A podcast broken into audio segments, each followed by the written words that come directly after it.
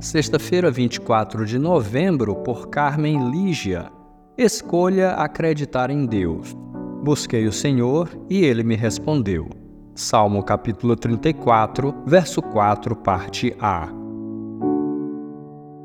Papai do céu, sara o meu pai e a minha mãe. Essa foi a oração do Mário, nosso pequeno aluno do PEP peruano. Quando ele fica doente, não se preocupa porque sabe que receberá dos pais os cuidados e remédios certos para que fique bem. Mesmo com tosse, febre ou dor de barriga, sua mãe o abraça, dá o remédio e cuida dele com tanto carinho que a dor passa bem rápido. Mas agora tudo mudou, porque são os seus pais que ficaram doentes. Eles tiveram Covid-19 e precisaram ser internados e entubados para que pudessem respirar melhor. Mário ficou muito preocupado, mas recebeu todo o cuidado e amparo da professora e da igreja do PEP que se uniram em uma corrente de oração. Dias depois, surpreendentemente, seus pais saíram caminhando do hospital e voltaram para casa.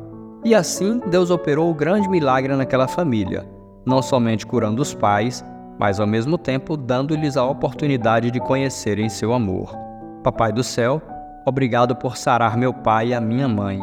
Essa tem sido agora a oração do Mário, pois Deus ouviu e respondeu sua oração, levando bênção para toda a sua família. Nossas orações são respondidas pela fé.